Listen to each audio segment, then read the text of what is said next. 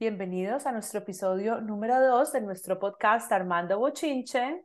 Rompiendo el silencio colonial paso a paso por Adriana Ramírez y Margarita Pérez García. Bueno, entonces hoy en este episodio vamos a seguir hablando de mi libro Guaitipán, la líder guerrera. Vamos a continuar con este libro porque como dije antes, hay mucha tela que cortar muchas cosas de las que podemos hablar y son estas cosas de las cuales hablamos con nuestros estudiantes en clase. Y así rompemos también el silencio colonial, eh, vamos en contra del status quo, vamos en contra de la tradicionalidad. Y bueno, empecemos. Margarita, ¿de qué vamos a hablar hoy? Cuéntame. Bueno, hoy me siento particularmente revolucionaria. Me siento particularmente revolucionaria y hoy quiero reivindicar con todos ustedes el rol de la mujer. Sí, las mujeres podemos ser líderes. Sí, las mujeres podemos tener y ocupar posiciones de liderazgo este, en todos los aspectos.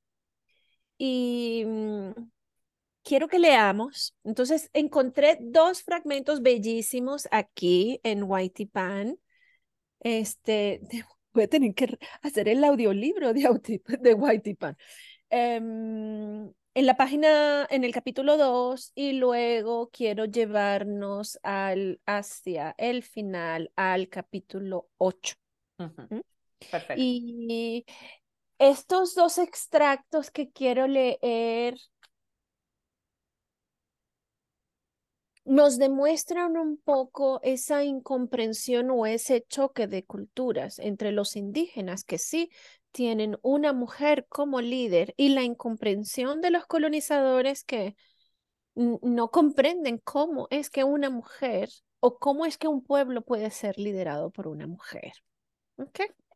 Entonces, voy. Dale.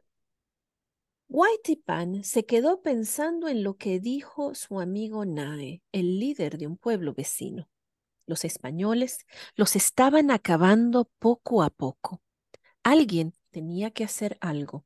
Alguien tenía que decir algo. Al día siguiente, ella decidió hacer algo. Pan salió para el lugar donde vivía Pedro de Añasco, el capitán de los españoles. Buenas, Vine a hablar con Pedro, le dijo Whitey-Pan a un soldado que cuidaba la entrada a la casa de don Pedro. ¿Quién eres? Me llamo Whitey-Pan. Soy la líder gobernante de los territorios de Timaná. ¿Una mujer líder? le dijo el soldado español. ¿Qué tiene de raro? Su gente no tiene mujeres líderes. La reina, no más. Los líderes somos los hombres. Los hombres nacimos para liderar y gobernar. Las mujeres nacieron para tener hijos y hacer cosas de la casa. Pan lo miró confundida. Estos españoles eran muy ignorantes. Ella no podía creer que no tuvieran líderes mujeres. Ella no podía creer que los hombres pensaran que ellos eran superiores a las mujeres. En su cultura, los hombres y las mujeres tenían el mismo estatus. Ambos lideraban, ambos gobernaban, ambos peleaban en las guerras, ambos cuidaban a los hijos. Era claro que estos extranjeros venían de una civilización menos avanzada. Además, además, más no más, además, ahí se para. Además, no más. Además, no más. Este, ¿Salto, salto del tiro al capítulo 8 o me paras? No, me paraste. Paremos, párame, paremos. Eh, párame. Discutamos un par de cosas. Bueno, eh, voy a empezar con el final. Venían de una civilización menos avanzada y, y quiero retomar esto con lo que habíamos hablado en el capítulo anterior, que es cuestionar ese concepto de civilización, porque nos vendieron y nosotras dos nacimos y crecimos en el sur global y nos vendieron siempre la colonización como algo de lo cual teníamos que estar agradecidas porque los europeos, los españoles nos trajeron la civilización.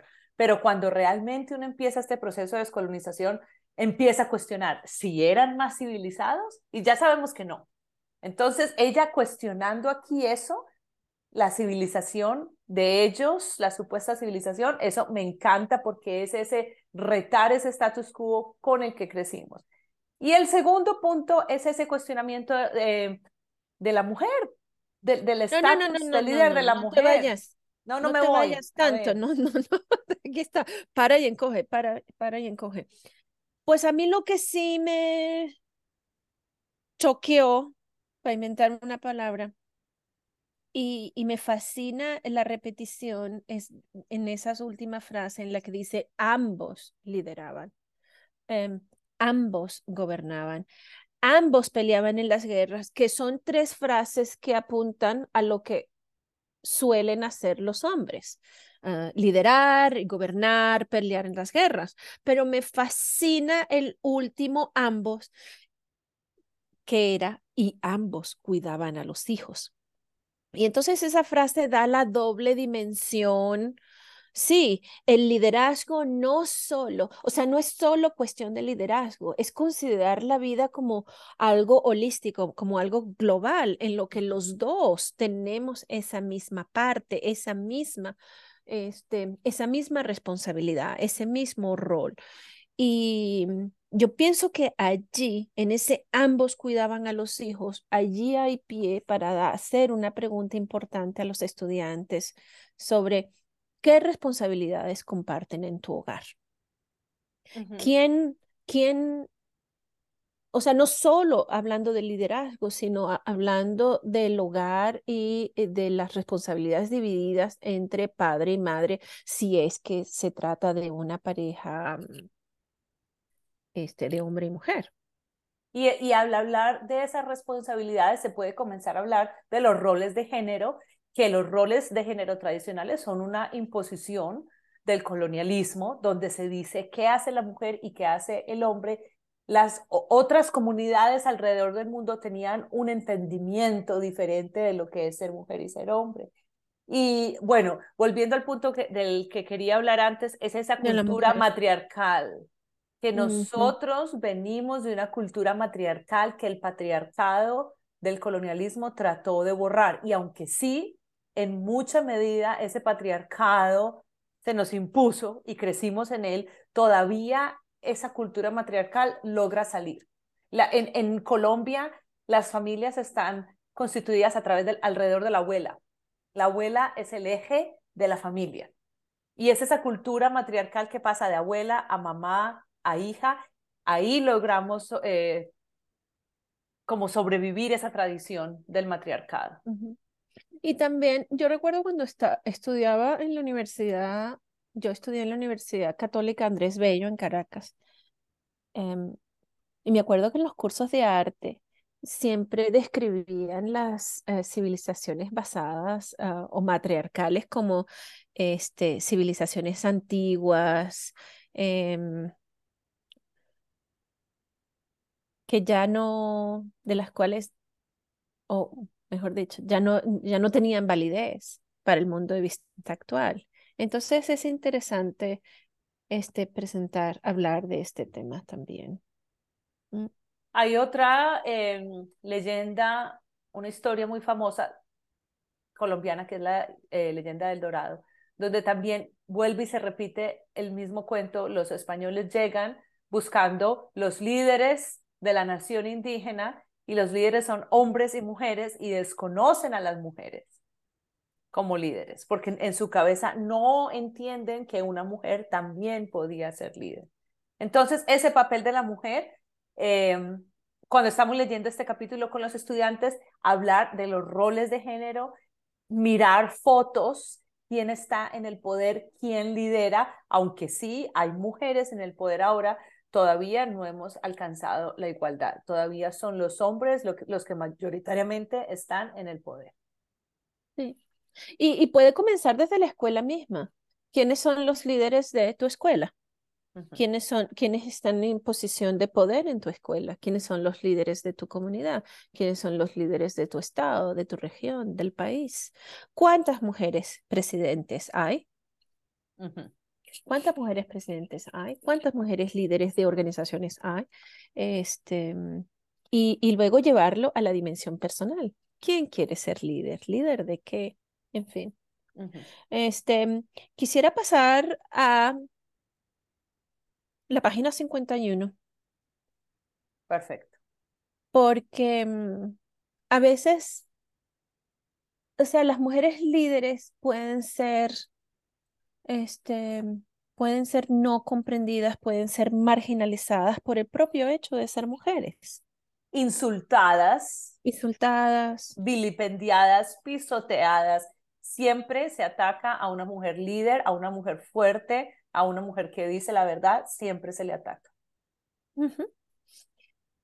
Todo eso, eso me hace pensar en una conversación que tuve esta mañana con mi hija, a la que le pidieron que hiciera, que trabajara extra en un proyecto extra.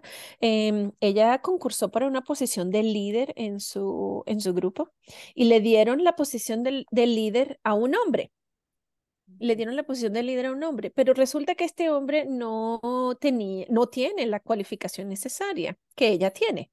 Entonces le han pedido a ella que este, ella sea el soporte de este nuevo líder dándole horas extra, dándole trabajo extra, pero sin pagarle sueldo extra.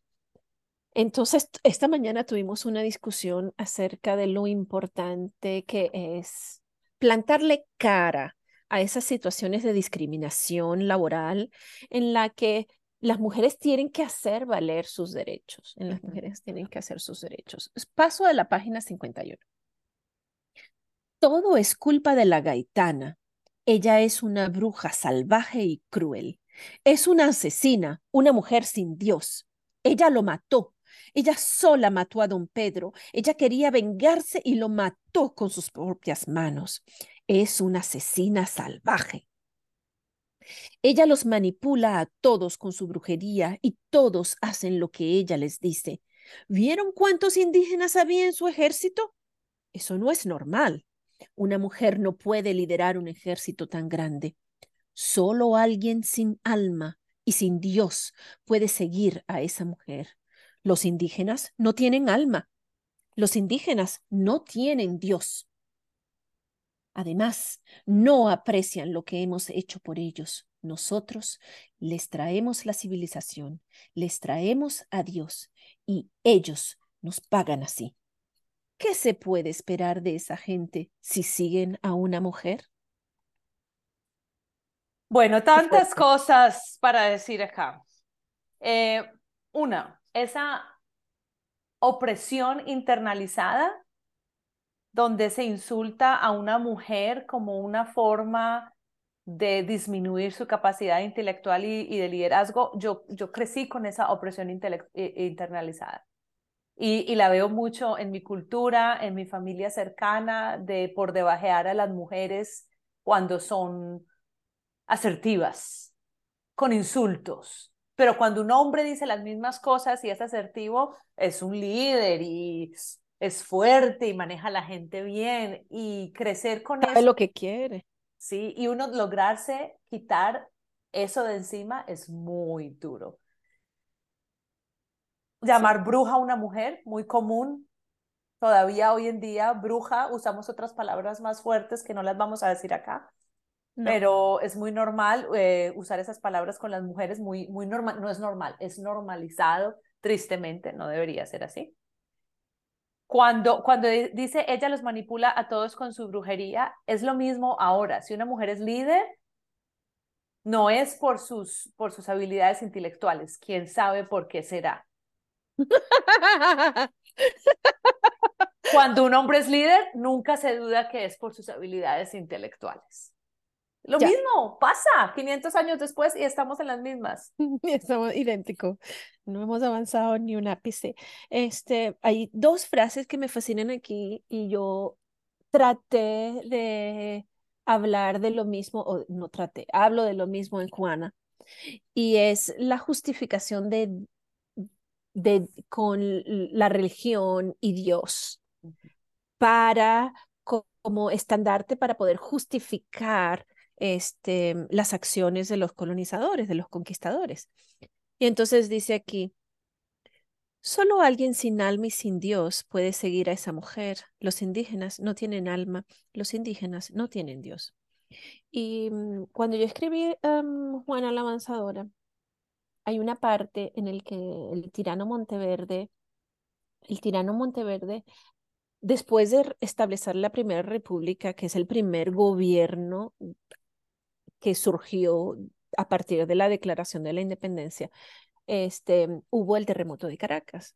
Y entonces los conquistadores, este, los, bueno, en esta época, los españoles, mejor dicho, este, utilizaron la excusa de la, del terremoto para justificar eh, el, el fin de la Primera República, diciendo que Dios estaba del lado de los realistas y que para defender los derechos del rey, la naturaleza se había abocado en contra de los patriotas o de los, de los revolucionarios y que el terremoto fue un castigo de Dios por haberse rebelado contra el rey de España.